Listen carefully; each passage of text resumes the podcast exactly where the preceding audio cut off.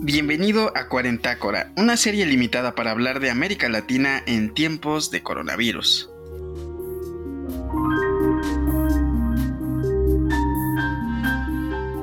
El episodio del día de hoy vamos a hablar de cómo mantener a raya la ansiedad de estar recluido en casa. Para apoyarnos, hoy nos acompaña Angélica Mendoza. Ella es psicóloga egresada de la Universidad de Cuautitlán Izcalli y actualmente labora en Desarrollo Integral de la Familia, mejor conocido como DIF, llevando a cabo terapia psicológica. ¿Cómo te va el día de hoy, Angélica? Hola, muy bien, muchas gracias. Perfecto. Y cuéntanos, ¿cómo va la reclusión en casa? ¿Resistes o nos vas a contar alguna mala experiencia?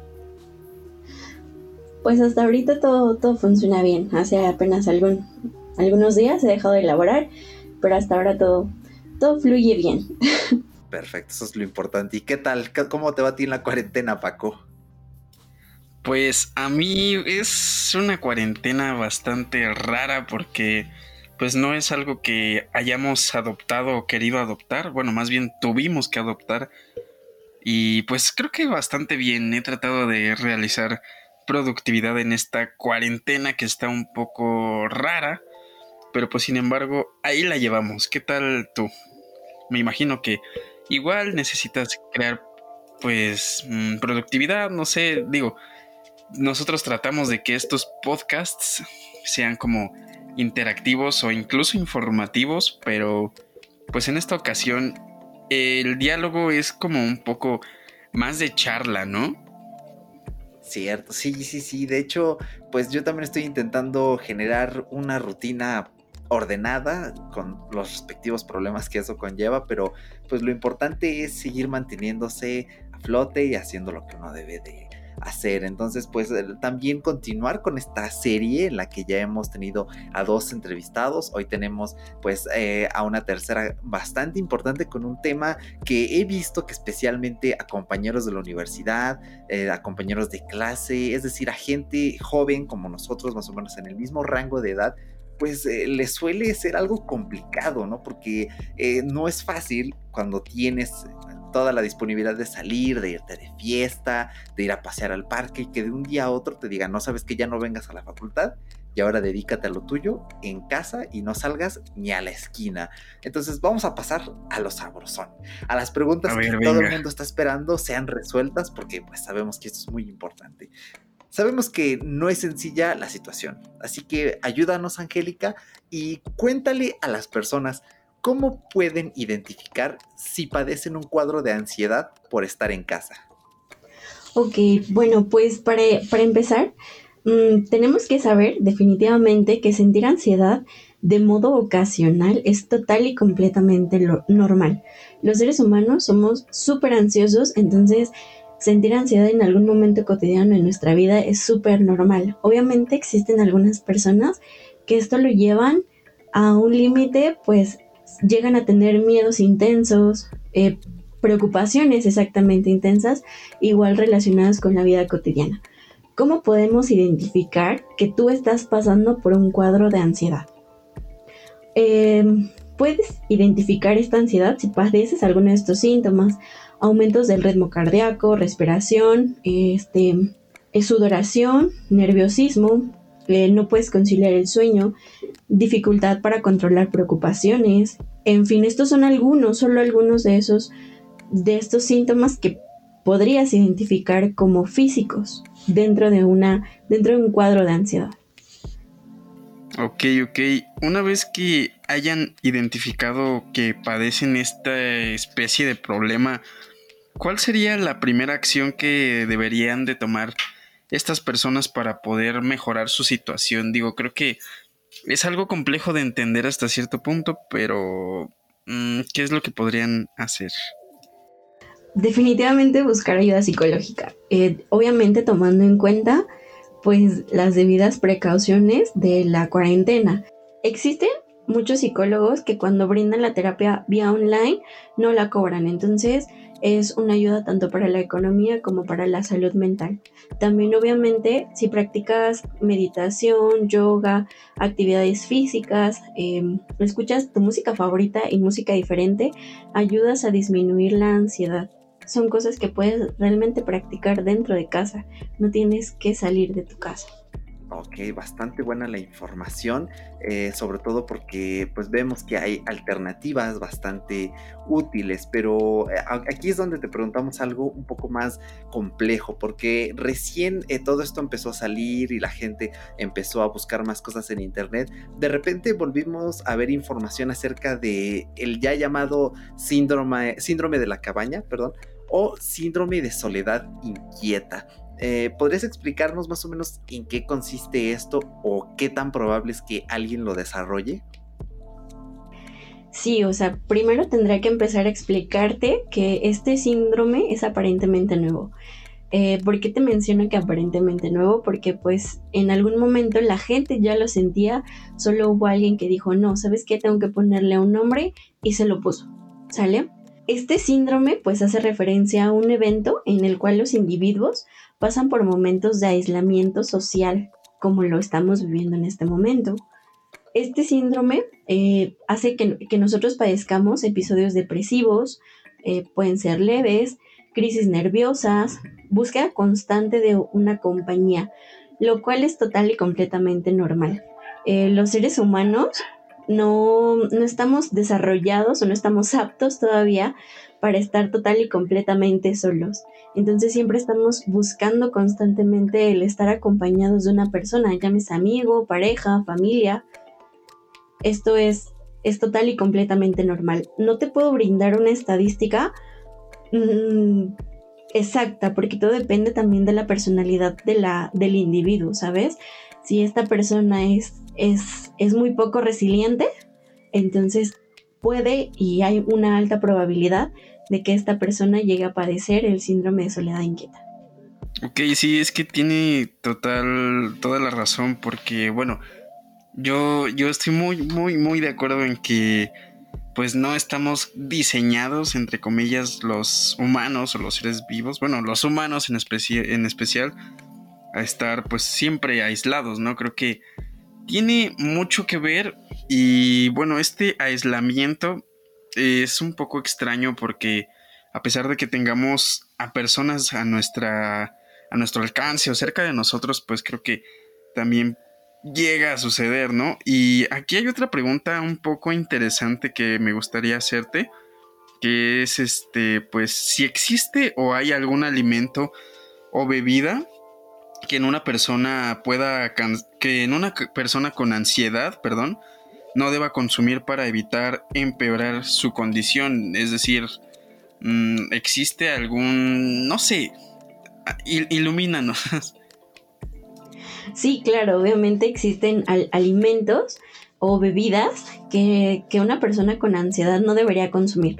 No como que esté estrictamente prohibido con una, en una persona con ansiedad eh, no comer este tipo de alimentos o bebidas. Eh, se conocen como, como alimentos eh, estimulantes. ¿A qué me refiero con estimulantes? Mm, como el azúcar, cafeína, chocolate, bebidas energéticas, nicotina, alcohol. ¿Por qué estimulantes? Justamente por la sensación que nos dan de, tener tanta pila, tanta energía, tantas ganas de hacer las cosas. Más bien llega a ser como, creo que el azúcar. Bueno, en mi, en mi caso creo que es el azúcar, porque la mayoría de estos alimentos contienen azúcar. Y otro detalle muy importante que he escuchado es respecto a los hábitos y la rutina, los cuales han sido completamente destrozados para algunas personas que eran eficientes trabajando fuera de casa. Pero cuéntanos, Angélica, ¿existe algún método, por ejemplo, alguna clase de condicionamiento o algo similar que ayude a las personas para integrar sus viejos hábitos en esta nueva situación? No, como tal condicionamiento no ya que el condicionamiento pues no puede aplicarse solo, no es como que yo un condicionamiento me lo puedo aplicar a mí, más bien tendría que ser en, establecer ciertas condiciones, este, como hábitos, rutinas, más bien sería como, como establecer esos ciertos hábitos o esas ciertas rutinas.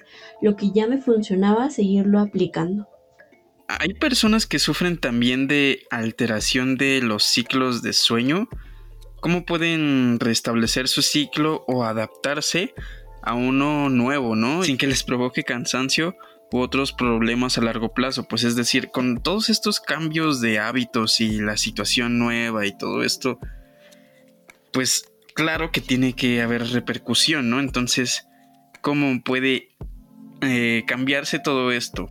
Sí, claro, Paco, todas estas personas, hay, existe un método para que todas estas personas puedan restablecer su ciclo de sueño. Más bien, creo que todas, todos, todos nosotros, dentro de esta cuarentena, vamos a tener alteraciones en, en nuestro ciclo de sueño.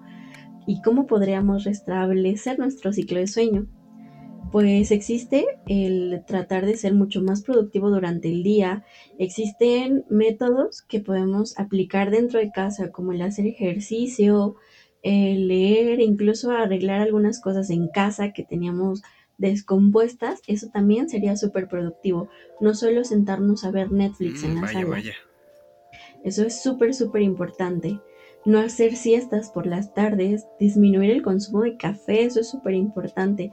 La cafeína altera completamente el sistema nervioso, entonces es súper importante no consumir tanto café, mm, no hacer cenas pesadas, eh, eso también es súper importante.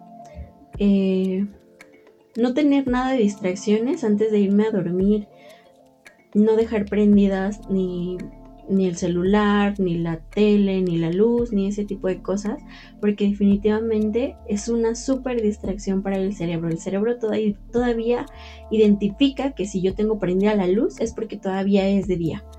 Em, dormir exactamente a la misma hora, em, no dormir con música, tener una, hora estable para, para seguir durmiendo no comer dulces, eso es súper, súper importante, despertar siempre a la misma hora. Mm, y pues obviamente podríamos tomar un, buen baño o leer un poco antes de poder ir a dormir para que esto relaje nuestro sistema nervioso.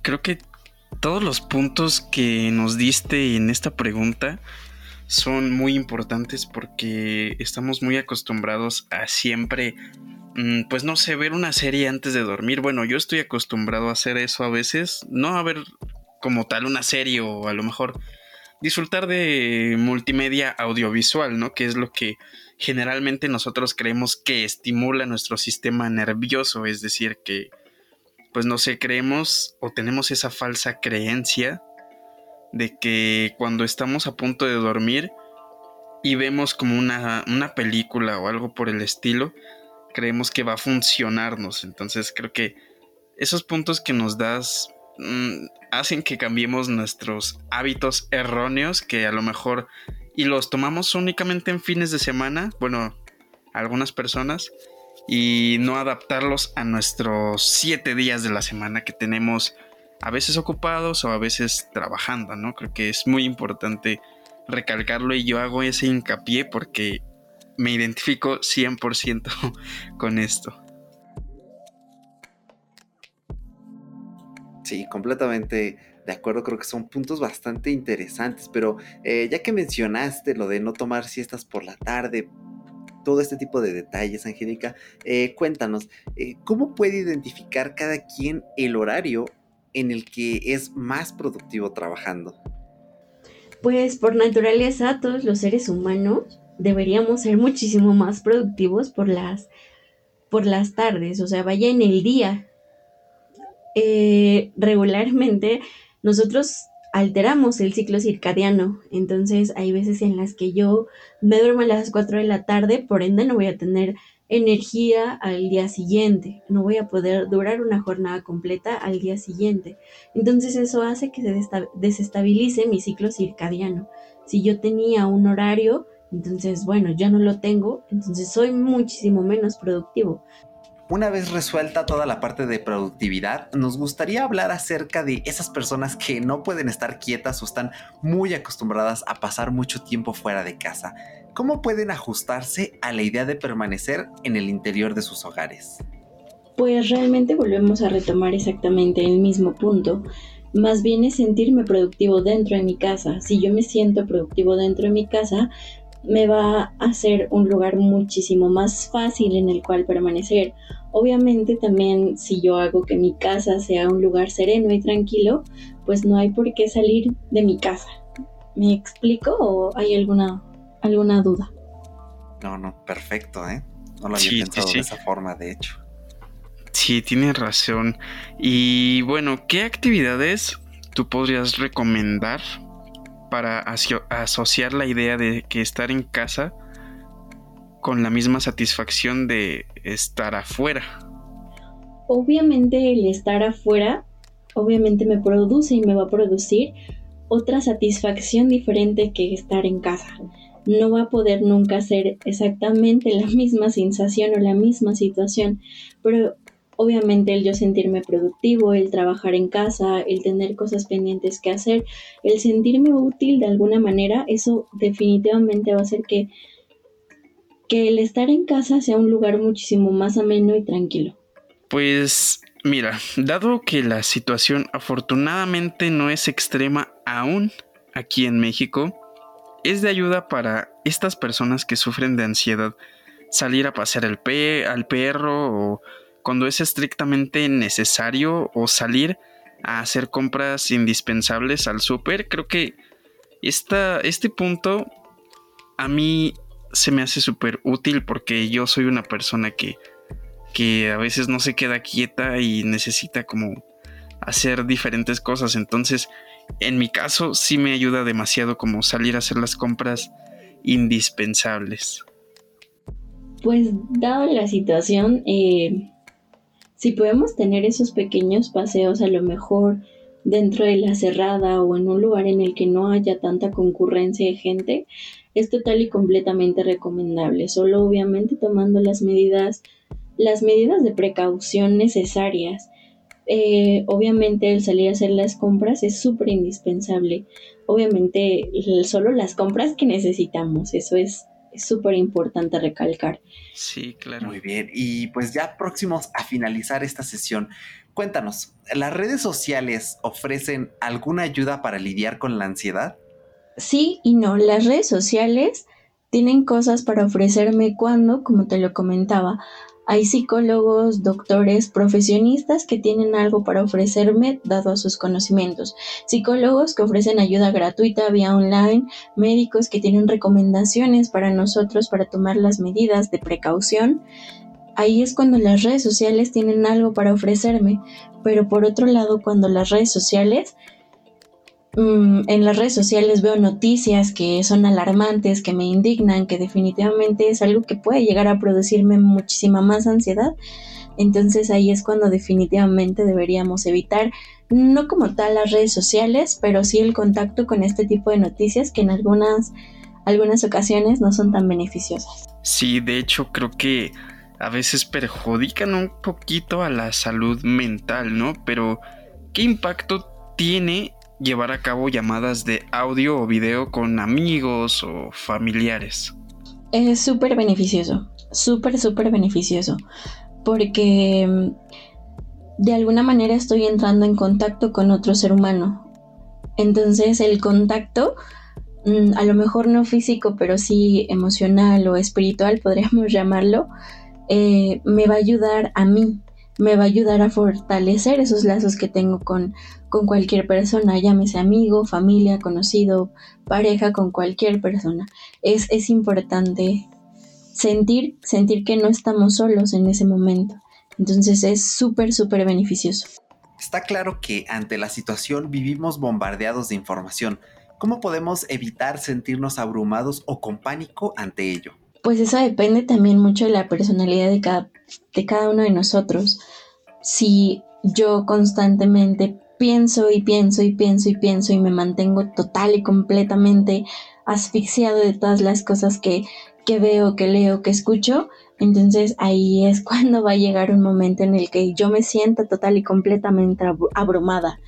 ¿Cómo podemos evitarlo? Obviamente también apartándonos de esas, de esas situaciones, ¿no? De, bueno, es, no sé si a ustedes les ha pasado, chicos, pero O sea, prendes la tele, coronavirus. Eh, internet, coronavirus. Eh, platicas con un amigo, coronavirus. O sea, todo, todo en este mundo es coronavirus últimamente. Entonces, hay que tomarnos un momento para nosotros. Eh, es importante tomarnos un momento para nosotros. El decir, bueno, me voy a sentar en la sala de mi casa, está total y completamente solo, no voy a prender la televisión, no voy a hacer uso de ninguna red social o algún aparato electrónico. Entonces, voy a tomarme un café y voy a meditar conmigo mismo, voy a hacer introspección. Entonces, eso es súper, súper, súper beneficioso para cada uno de nosotros. Perfecto. Angélica, agradecemos muchísimo tu participación tan importante en este programa? ¿Tienes algún medio de contacto en el que pues la gente pueda exponerte alguna duda sobre pues todo lo que platicamos en este podcast? Sí, claro, estoy disponible a sus órdenes en, mi número de WhatsApp, muchísimo más personal, eh, 55 74 92 47 84. Perfecto muchas gracias y bueno, siempre recordarle al escucha que esté interesado, pues utilizar con responsabilidad, pues esta parte, ¿no? Porque como ya comentó Angélica, es un número personal, entonces, pues eh, obviamente, si tú esperas que te responda a las 3 de la mañana, pues es como de, oye, no, no, no, no, no es el momento todavía. Piénsalo dos veces, porque escucha, por favor, con responsabilidad. Con responsabilidad, por favor. Nos despedimos, eh, muchachos. Eh, muchísimas gracias nuevamente, Angélica. También a ti, Paco, por un episodio más que ha sido demasiado caótico y espero yo, con todo el trabajo de edición del mundo que le puse detrás, que ustedes no hayan notado ni una pizca de todo el caos que ha sido el episodio de hoy. Te recordamos, podcast escucha, que cada viernes tendrás en Fuera de Bitácora un episodio como este para discutir temas de relevancia acerca de la pandemia en América Latina, porque también ya tuvimos aquí a Isaac Cholico Flores, a quien le agradecemos, un médico, el cual nos hació bastantes dudas y te invitamos a que lo escuches. También a Nancy Franco de Reto Cero Basura, por si quieres aprender a cómo gestionar mejor estas cuestiones de eh, la basura en casa. Y pues no nos queda más. Hasta la próxima. Chao. Chao, chao.